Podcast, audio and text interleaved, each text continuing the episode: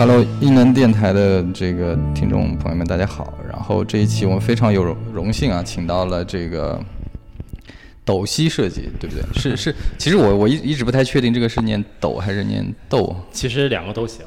那一般大家念的比较多的是什么？呃，我自己念豆多一些吧，大部分人念斗多一些，但是两个意思其实都都讲得通。嗯，哦，就是那我们这 这次请到了这个知名的这个生活美学微博大 V，对吧？叫斗西设计本人，对吧？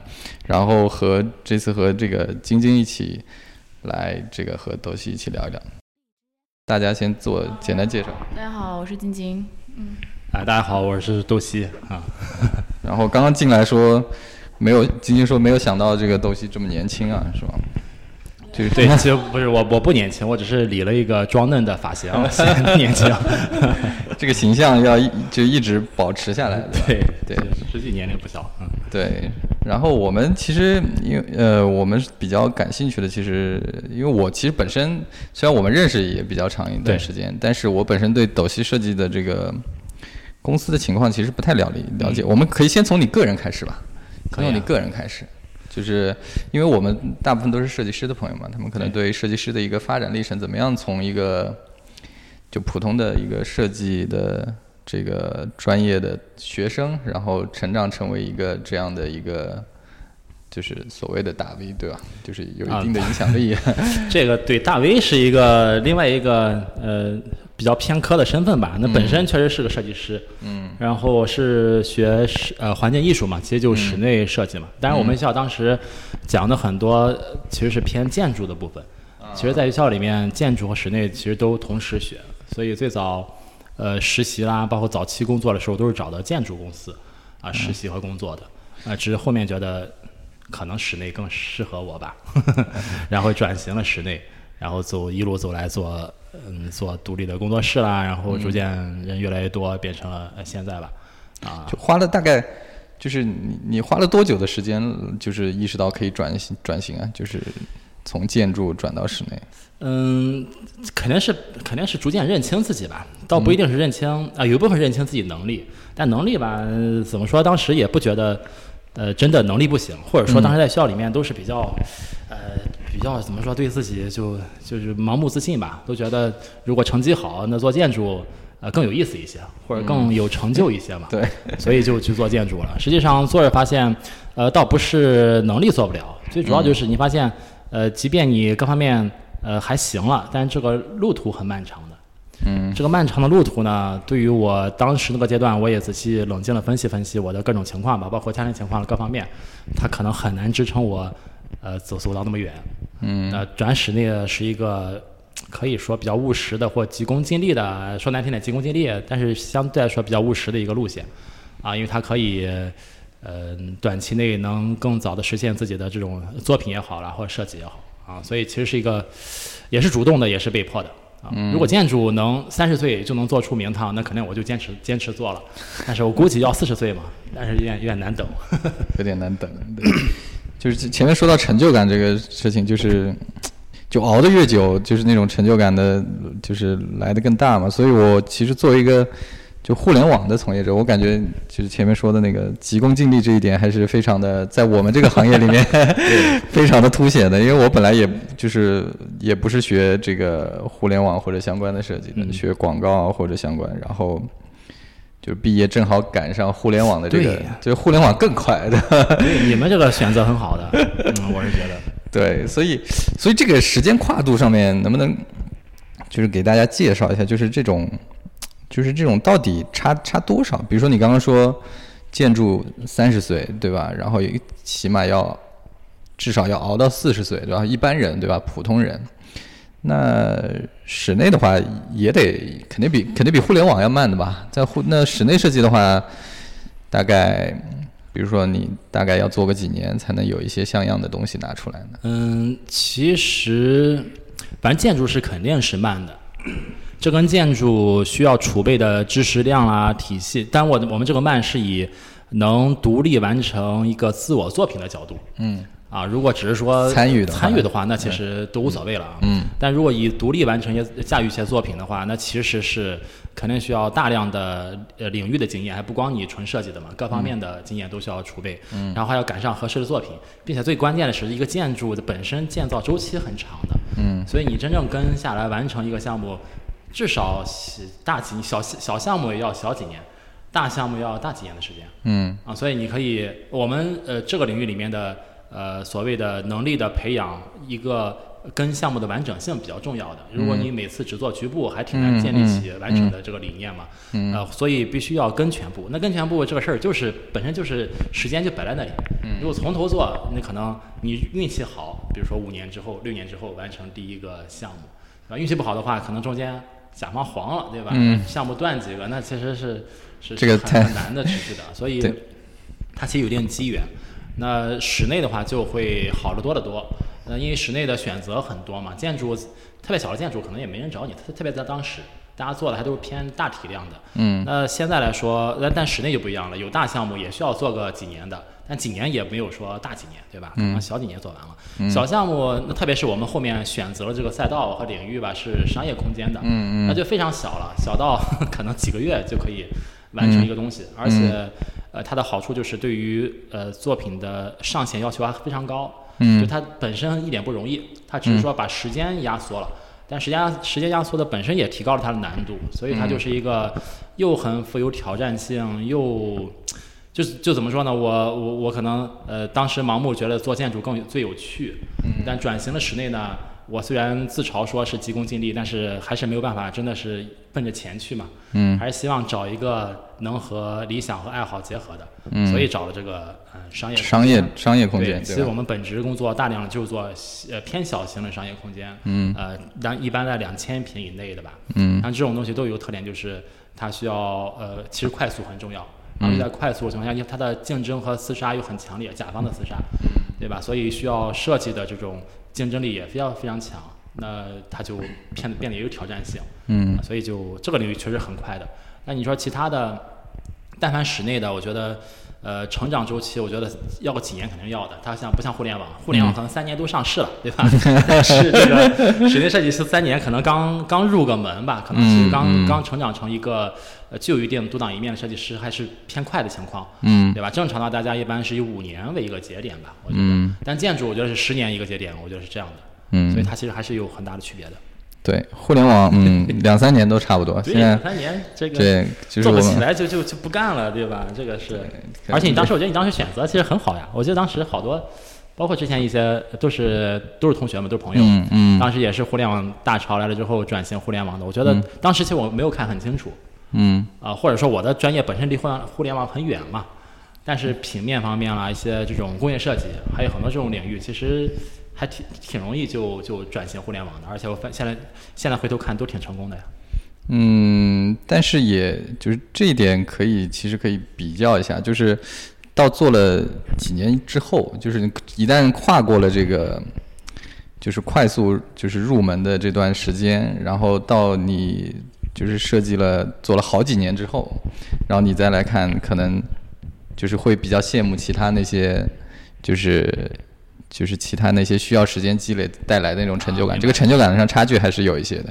啊，明白，这曲线对曲线不太一样。对对，像像建筑可能，嗯，就刚像你说的更极端一些，对吧？前期要积累很久。对。但是它的能触达的上限也好，或者说那个，如果我们作为设计师来评判的话，那个是的确比较令人所谓的向往的吧，对吧？嗯嗯。如果是互联网行业，可能需要的不一定是这种这种东西。嗯，各有各的好处吧，就是不能这看着锅里的是吧？就眼馋别的就不行了。就是看着 看着锅里，呃，既要又要，对吧？既要这个又要那个，对对，还是看个人的选择。那回到那个最开始啊，你选择了商装这个领域嘛？那直接就直接就开公司了吗？斗西设计当时那个时候就就成立了吗？还是没有没有。其实我当时呃先做的建筑嘛，建筑其实去了好几个。当时因为学校里面就就作为就就一心想去最好的建筑公司，让人抱着那种想法去的，呃，也都确实都去的一些明星公司嘛。啊，之前呃在校里面去的，去北京去 MED，啊，后面去的机器新那里，啊，所以最后一份工作好像就在建筑工作，就是在机器新。其实我的工作前面也是反复纠结过，我觉得如果呃听众有很多早期的室内设计师的话，我觉得很多可能和我路径有点像的，嗯，就是最早都想去呃所谓的明星设计公司，嗯嗯，但是呢会觉得挺辛苦的啊，我当时去也觉得也也确实很辛苦。几乎没有呃休息的时间，呃，毕业之后就会觉得确实有点太辛苦了，要不找一个呃还行的，不用那么辛苦的，嗯，就去到了一个呃现在的公司好像也不错，但是就就不说名字，但是一个国国内的一个也是比较呃还不错的公司吧，就是这个公司其实不是做呃纯做设计的吧，我们如果呃来定义它，还是偏重于。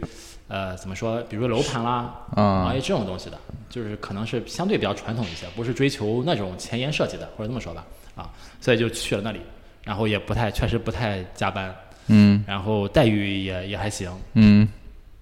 但是越做越痛苦，对我来说就是，嗯，每天感觉没什么事儿嘛，嗯，特别是我当时运气也没有，也不是很好，去的一个，在一个小房间里面，一个角落里面，也没有人安排我工作，嗯，啊，面试的时候把我 夸一顿，说我的作品特别好，怎么样，让我去了，但是去了以后也没人安排我，嗯，然后也感觉每天挺无聊的，嗯，工作了四五个月吧，然后那个有一天实在觉得不行，还是。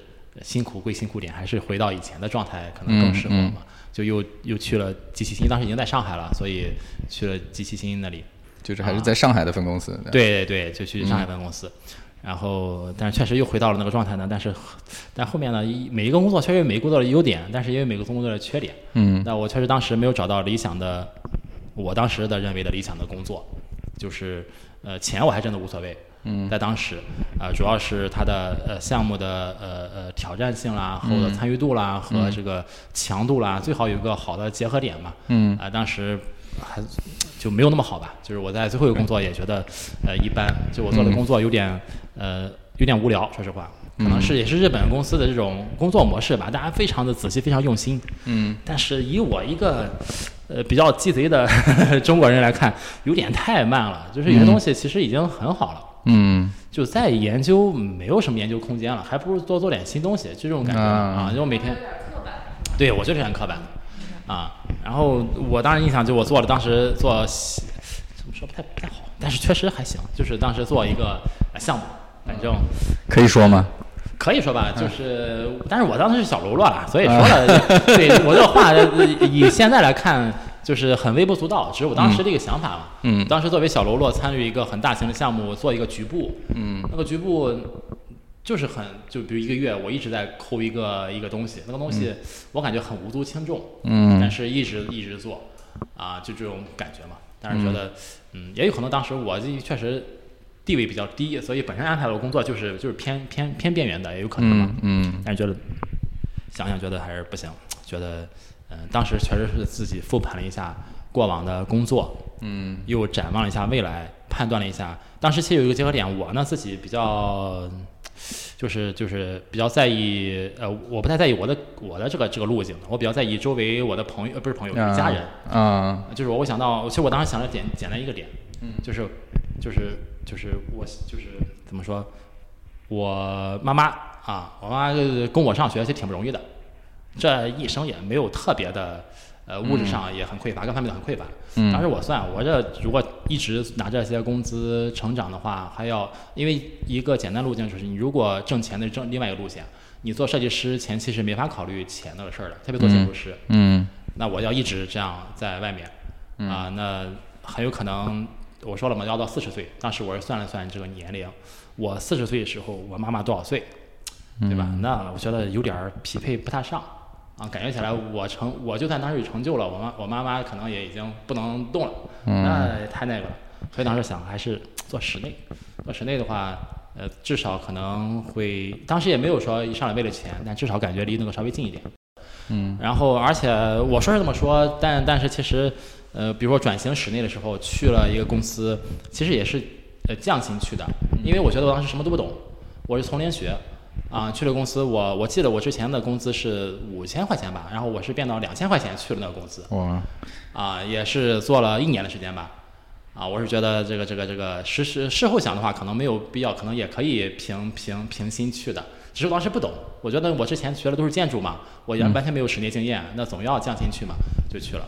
啊，所以我可能是不太追求短期的利益吧，然后去了。去了一年之后，工作了一年，呃，啊，还有意思，工作了一年之后呢，换到了一个，因为一年都是很低的工资。嗯，后来后来工资也涨不上硬是硬是不给你涨。对呀，后来其实做的东西我觉得还不错了，但是由于可能我的工资起点太低了，嗯，然后我也不太好意思提吧，反正涨的也不多。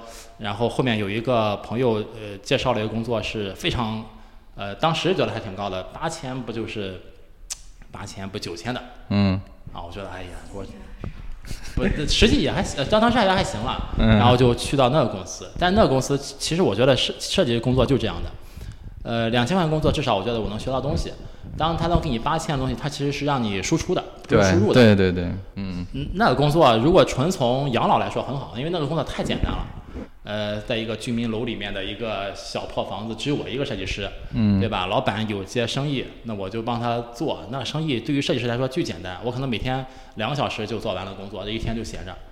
但是他可以给我八千块钱，那环境很烂，呃，很多人我估计现在这段经历不太有人知道，嗯而且也很也很难说，因为那个环境太不像一个设计师工作的地方了。我之前都在那种地方嘛，然后去到了这里，当时确实我觉得确实有点累，然后想换个环境就在那儿了。啊，然后就工作了，但是在那儿会发现一个问题，只有我自己是这样的，就可能大多数设计师都这样。嗯，你虽然总想找一个高薪清闲的工作，但是一旦让你非常清闲的时候，你有点恐慌嘛。嗯，对吧？他又不是说一个月给你一千万，你以后不不用愁钱，对吧？八千那么八千也是要花光的嘛，对吧？你还是当的时候会发现，我毕业当时也没有多久嘛，那我每天的工作我输出完两小时，什么收入都没有。那一点提高都没有，也也是会伴随着恐慌啊。但是那恐慌呢，会被我刷微博啦什么掩盖掉，也也会的。那每天会看看东西啦，当时就写点段子啦，那干点别的事儿。然后又又呃，也有个契机，就是因为之前积累一些东西，就在那在那个公司里面有个契机，就是有个朋友介绍的项目，呃，介绍给我私活私活啊，对终于这是第一个私活吗？不是第一个私活，但是第一个能跟公司有关系的私活。之前的私活那就是纯私活嘛。嗯，啊，这个私活其实可能是你们想问的，我这是非这个跑题跑了半天啊，这个是正跟工作呃有点关系的，就是呃一个私活。对，这个私活呢是呃我也跟我现在我这个就当时的工作的那个公司的老板说了，因为他其实就是个办工厂的，那活跟他也有关系的，就是我接下来做完设计之后。他就可以制作嘛，他本身也是挣制作的钱，所以才才才才养我这个设计师嘛，就类似这个意思。那我说有这么个项目，那我要接，对吧？那要不我们一起接嘛？我因为我我我没法当私活做，我在公司里面也要做的嘛，我就跟他说一说，可能也要给他钱嘛，那那个意思嘛。啊，然后他说行，反正他就弄了，所以就弄了呃第一个项目，那是那个项目。那个项目呢，呃，就蛮有意思的，就是因为之前那个老板呢，他招我去的时候，可能就是跟朋友随便提了一嘴，说，哎，有没有介绍设计师介绍介绍？反正我这八千块钱工资，反正请一个，那我其实就去了，所以他根本不知道我行不行，嗯，啊，只是他那点活确实很容易，就是他因为不懂设计嘛，他也不知道我是什么段位的设计师，嗯，肯定觉得不不咋地，对吧？你这种地方你也来，对吧？然后做完之后呢，发现哎，我做的挺好的，嗯。啊，他说那你能做设计，那意思那个那个，他之前的东西都是小的柜台，特别简单的。那我做的当时是个店，啊，他就说那你能做这个，那是不是我可以接点这种活？我说你接呗，啊，接了我当然能做了啊。然后他就接又接了一个很大的项目，就是一个偏僻地方的一个大商场，那里面好像有十几个品牌吧，嗯，啊，十几个店也不是品牌了要做，然后就是一次性要做十几个这个对对对嗯，然后我就帮他做了，呃，然后当时是刚开始是我自己做，发现那个太工量太大了，我就招了两个设计师，嗯，啊，从那个时候开始，然后就做了那个东西了。啊，他发现，哦靠，他我发现我我都能做，虽然当时的设计能力也就那样了，但至少我是能把它都完成的，而至少符合他的标准的嘛。嗯，就是客户客户都都满意。啊，客户是满意的，对，也符合他的标准的，也给他挣到钱了，因为那些项目最后制作下来的话，进到工厂里面，他是施工的，他是施工，啊施工和道啊具，对吧？然后给我的话，啊，实际上早期我觉得设计师懵懂的时候都会碰到这种问题的，就是可能我们也不太会谈这种东西。真正前期说的比较好，但是最最终回回到我的这个工作的呃所谓的我自己的回报上，其实没那么多的。嗯，啊，但当时呃，就但是已经开始有所谓提成的概念了，对不对？还是啊，对对，当时已经肯定是有的。比如第一个，其实第一个项目是我记得明明是我接的项目，啊其实我是给他很多的，他要我也不好意思不那个、嗯。啊。然后第二个项目他接的，当然他就他要拿很多，嗯。呃，但是我当时我知道，那么至少这个项目对我当时也很重要的，嗯。因为我自己的话还挺难接到这种呃大型项目。嗯。啊，那至少也能锻炼我自己的呃能力嘛，啊，甚至呃也我也招人了，也锻炼我和团队工作的，我作为一个 leader 的能力。我之前我从来没有呃没有过下属，我都是都是最基础的人。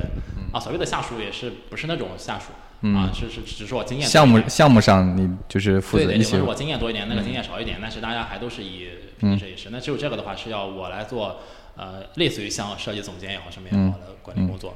嗯然后对，所以就是嗯这个节点上，嗯就有一点身份上有点有点变化了，对不对？你开始对对对整个项目负责了是吗？还是对对对对对。对，就是你项目上的一些杂事儿啊，一些是不是这个时候要去要出去谈了吗？呃，对，其实这个时候跟跟我是就非常接近我独立呃工作的，就是独立成为工作室的状态。因为那个呃，我的老板，当时的老板，他其实什么都不懂嘛，他就牵个线，他牵个线，后面就纯靠我谈了。嗯，啊，就其实嗯然后然后就顺理成章就单干了。对，后面对后面是是呃，又一直做在我们在一起工作了一段时间，但那个时候会发现他没有项目了，啊，但是我是能自己接一些项目。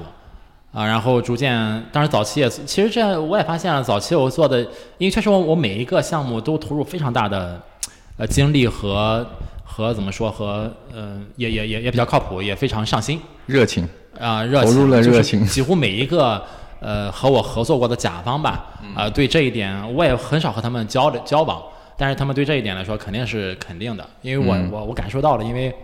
有好多人就想跳过我的老板，直接找我，因为他们也知道那老板是牵线的嘛，其实事儿都是我在做嘛，那个老板又不懂设计嘛，嗯。所以他们合作了一次，发现其实懂感觉都是我在做，嗯。啊，但但至少反我当时也能感知到，至少是因为他们认可我我的能力，嗯。啊，那这个蛮重要的，那这个是对我无论以后有没有这个老板，那这个很重要的嘛，嗯。能让别人找你，再回头客找你，这个我觉得是是所有设计师都要都要关注的一个点吧。其实嗯你设计能力的部分，嗯，可能没有那么的重要，重要，嗯但是决定你的回头客的往往不是你的设计能力，而是你对这个项目的责任心，嗯像其他各个方面。嗯啊，当时我觉得我这点展现的比较好吧，啊，嗯而且我本身平时也确实是比较负责任的一个人，比较快。不是渣男性，所以对，其实口碑就这么建立起来。很多其实很多，呃，就是千万不能陷到那个怪圈里面去吧。就一上来就大家可能行业内有一些笑话或者什么之类的，去去去挖苦客户啊或者什么之类的。但是这个很容易引导这个，我感觉会引导这个新入行的设计师进到一个这个误区里面。对对对，这个你我知道你说的什么意思。你说的是那些就是每天拿甲方开开涮那种，嗯对吧？我觉得确实那个没有必要。虽然我却遇到过各种类型的嗯呃渣甲方，嗯但实际实际我知道你这个成长路径上跟他们没什么关系嗯，啊，他们能坑你一次也不会一直坑你嘛，对吧？还是要靠谱一点的。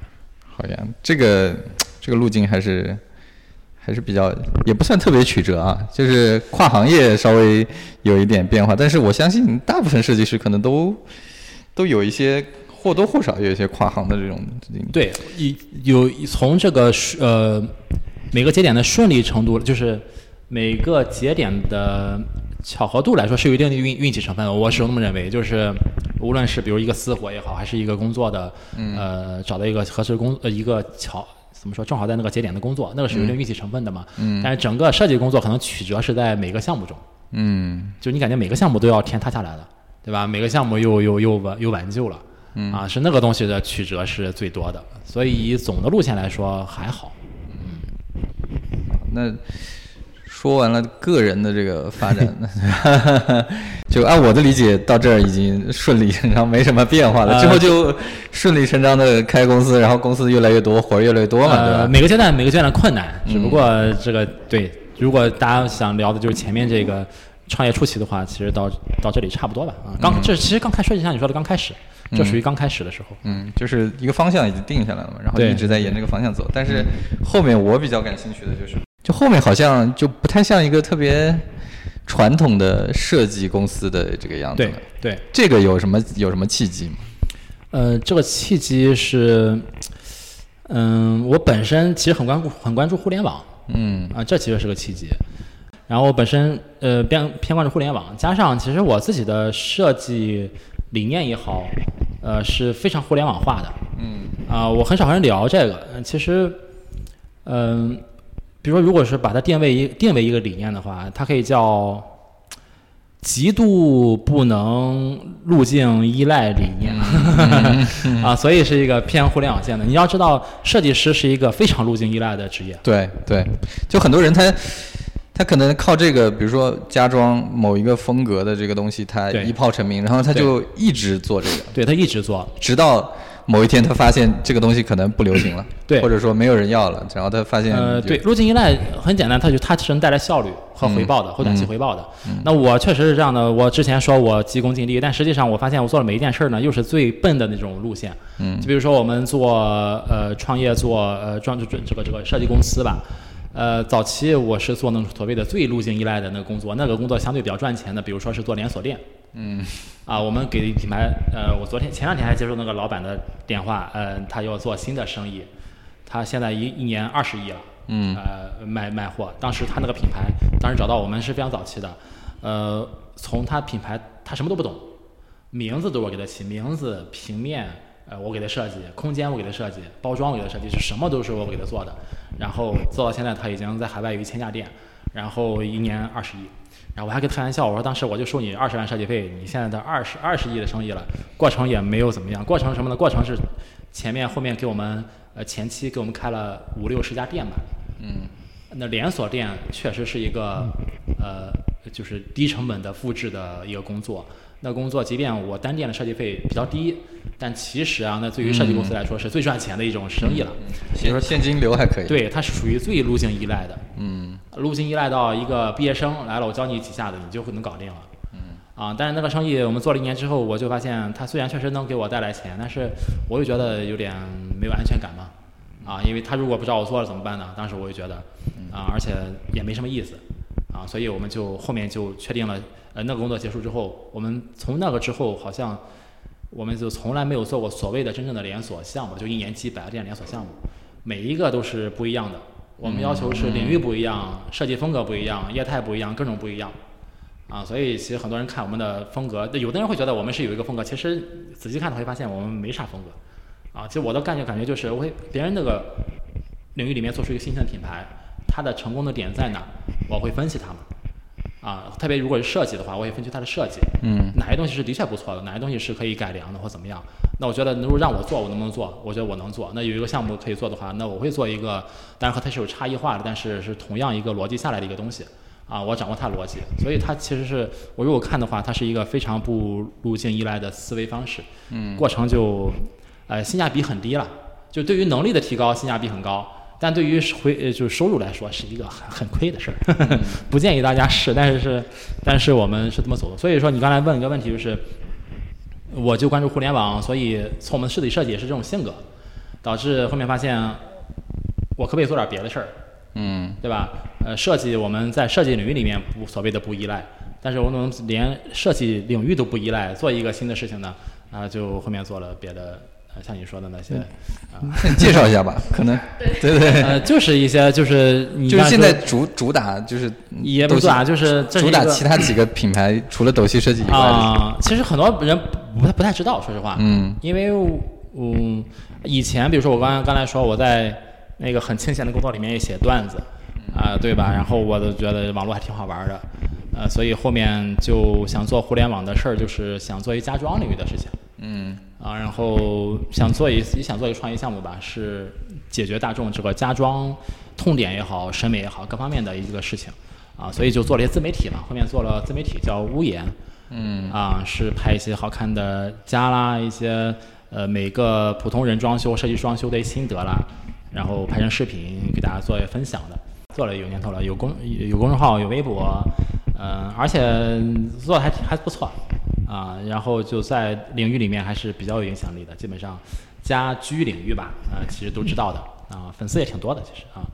然后我自己当然也也偶尔瞎逼逼，反正自己也也也讲一些家装的东西，然后也有一些关关注的人吧，所以自己也在做。但这事儿其实，嗯，因为是偏大众的，嗯。是我个人也非常个人呃喜好，或者未来是肯定有很大的愿景的，但早期是非常个人喜好的。而且呢，这事儿我甚至觉得我在网上瞎扯这些东西，甚至拍视频还有点有点也不是丢人吧，反正有点别别扭扭的 啊。所以朋友我在朋友圈里面就是因为呃朋就是。啊，你说他他展现出你很多自己没有，我在微信里面是我几乎从来不会转回避这个事儿，因为来的人都正经谈一些商业项目的。如果看我在网上瞎扯东西，感觉会有点有有失我这个逼格 那种感觉。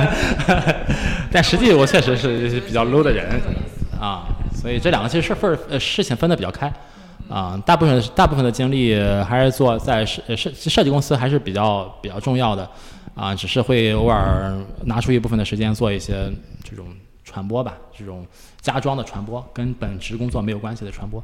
嗯嗯。这个事情好像也不只是你一个人在做，对吧？公司公司大概投了，比如说花了多少的精力在这个上面呢？多少人？人力现在也有十几个人吧？有十几个，十几个人。现在如果总的来说，我会将近二十人要有的，因为我们还有一些呃延伸出来一些别的事情。然后早期做的话，一直控制在十人以内，我们做呃这个自媒体。然后主要是做物研的，我自己的东西可能是我自己我自己讲的。然后物研是一个对。还还还可以的一个一个东西，大家可以关注关注，反正是还不错的。那屋檐其实我自己了解的也比较晚，然后嗯，后面就是你就像你刚刚说的，你们一直把这个就是斗西设计这个品牌和屋檐这个品牌其实分的比较开，对吧？这个我我刚刚才关注，然后我发现在已经有七位朋友在关注了，是 吧？你看是就是还是还是有影响力的，对。对，击中了很多像金像。等会儿你现在不关注，是因为你还没有装修需求是吧？还是你？就是我也是最近才刚开始发现，就是就是软装、室内装，感觉现在是个很大的趋势一样的。然后就现在天天在刷什么一条啊，还有那个什么好好住这种也是比较大众化的东西。对，当你当你开始研究房子的时候，就会发现，哎，我们很有用的啊。很多人看到我们像挖到宝了，就是屋檐是一个部分了，还还还有很多是我个人讲了一些东西嘛，啊，所以但是这个就直接就切到家装了，对，家装完全无缝是吗？就是当时你自己开始做的时候，就是没有这个，其实很多都是通通通识是吗？嗯，其实没那么通，嗯，但是凑巧我说了，我们就有个不路径依赖的习惯，也养成了不路径依赖的能能力。导致他这一是他会通一部分，嗯，但实际没有那么通。换句话说，一个优秀的家装设计师做不了商业空间的，嗯，一个很优秀的商业设计师也做不了家装空间，嗯啊，但这是对于普遍性来说，但对我个人来说就就还好，因为我我比较善于把握内在规律嘛，然后就就那你我我我本来想说，那那你团队呢？就是团队也是有。有同样有特有这个类型特质的人也会一起来参与这个事情啊！现在是参与人越来越多了，早期其实就我自己参与，啊，就我自己在做，也不是算参与了，就我自己在做。就是凭一己之力，呃，把把这个把就是家装这一块又吃吃进去了一点东西，对对，差不多差不多，反正这个也也也没那么难的，凭一己之力把这事儿做成功很厉害。嗯，但是我只是凭一己之力在做这个事儿，投投了 就凭一己之力亏钱嘛，亏钱做嘛，亏钱的事儿没那么难嘛，只要狠下心里面就就行啊。嗯，还没成主要是。好，那后面还有一个比较感兴趣点，就是怎么开始？就是你想啊，从一个比较相对比较成熟的一个商业设计的团队，对，做商装，然后这个老板创始人突发奇想，觉得可以。在这个家装这个领域提供一些内容给这些，就是你定位的就是那些有有有家装需求，有那种比较就是不是那种随便看看图的那种，对吧？肯定是有这种明确的这种家装的一些需求，里面有大众吧。其实我做 这两个最大的差异化其实是人群的差异。就我做商业空间的路线其实是服务有钱人的。嗯。啊，就是但是家装这个事儿，我是我们是。不是回避开有钱人，但是完全不考虑有钱人的需求的。我解决的是大众痛点的。嗯，对对对，就是我看到就是你前面置顶的，就关于那个神丑的，就是那个什么案例，然后还有很多人他在就是好像他是都是普通的老小老百姓，然后来自各种地方，他们在上面问你问题，然后你每个都会给他们对回答。对 对，是就类似于这样的。对我我尝试打过几次，我都打错了。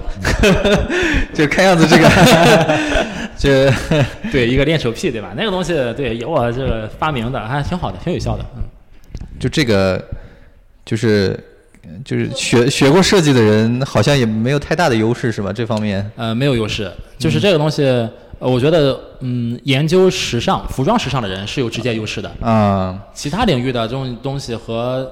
这个还真的是没有特别强的关系。那那我就嗯就好受一点，好受一点对吧？对对，这个是。觉得本来想这个不行不行是吧？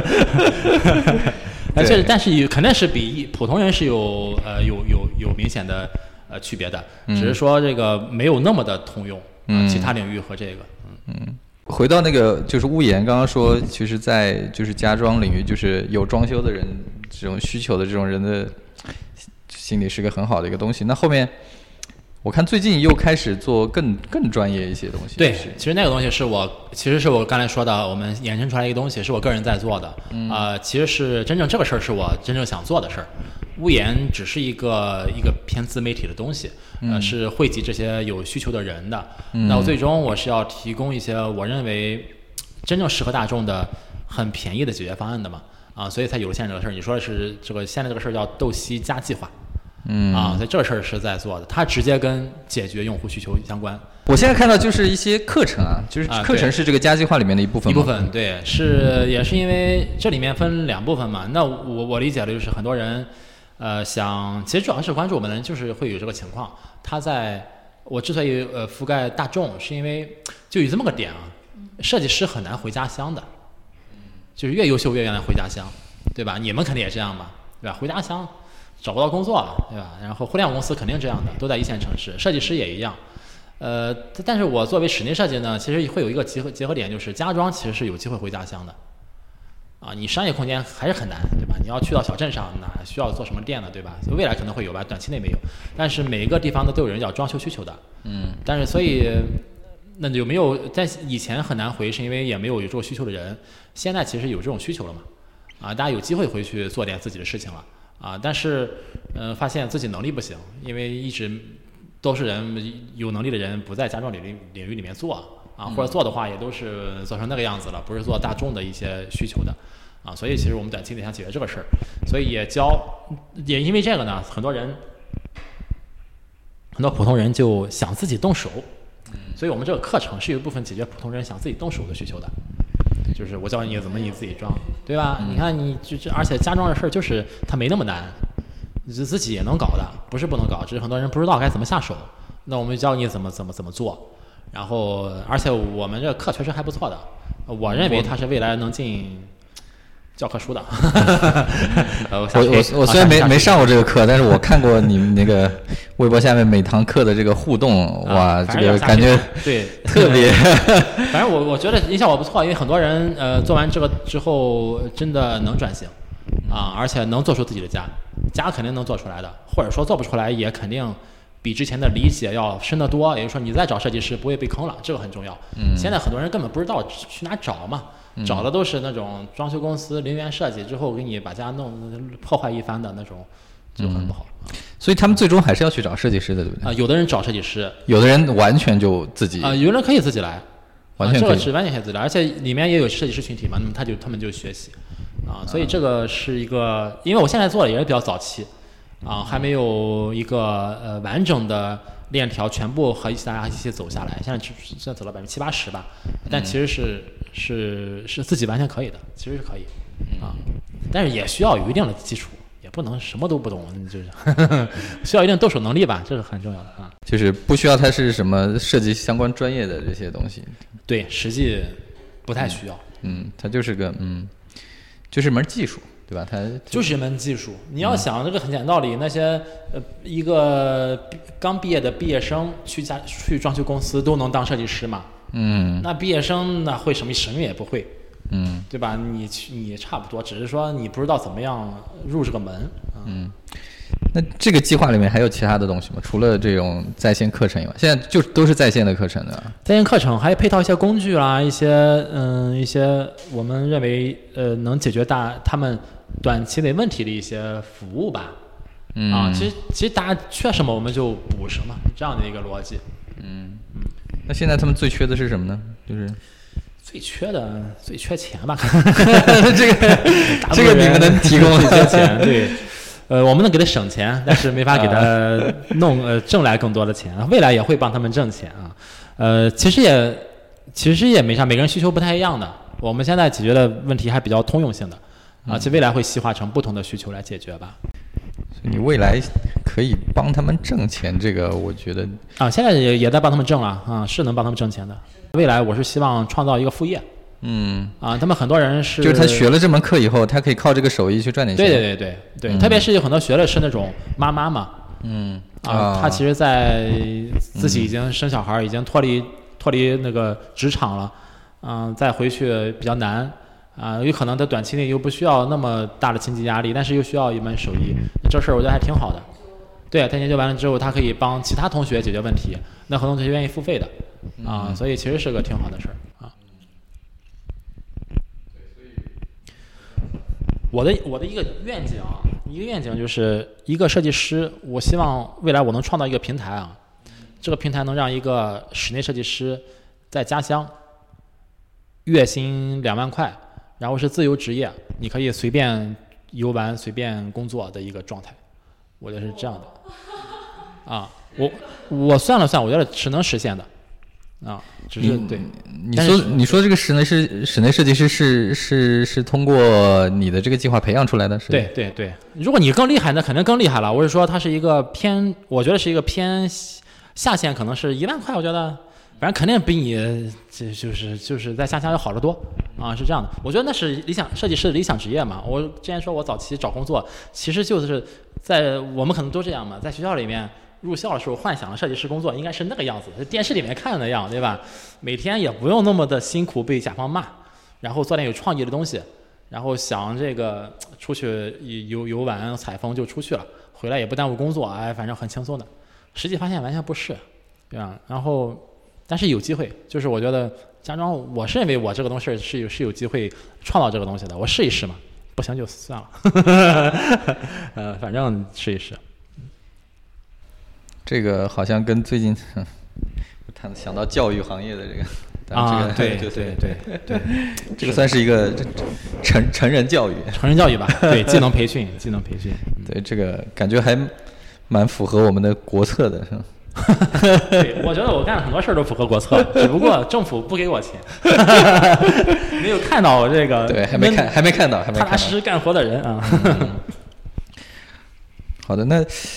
还有一个就是，这这个这个计划里面，为什么你会需要这么多产品经理啊？老师怎么是吧？我最近让你帮我推产品经理，推推来的人都都挺好的，很优质，但是人家看不上我们啊。嗯，肯定它是个互联网产品嘛，因为它其实呃确实不是不是课程，就是个平台。对，它是一个，反而课程是里面呃最最不需要人力的，因为我自己可能就行的一个东西。就是它只要。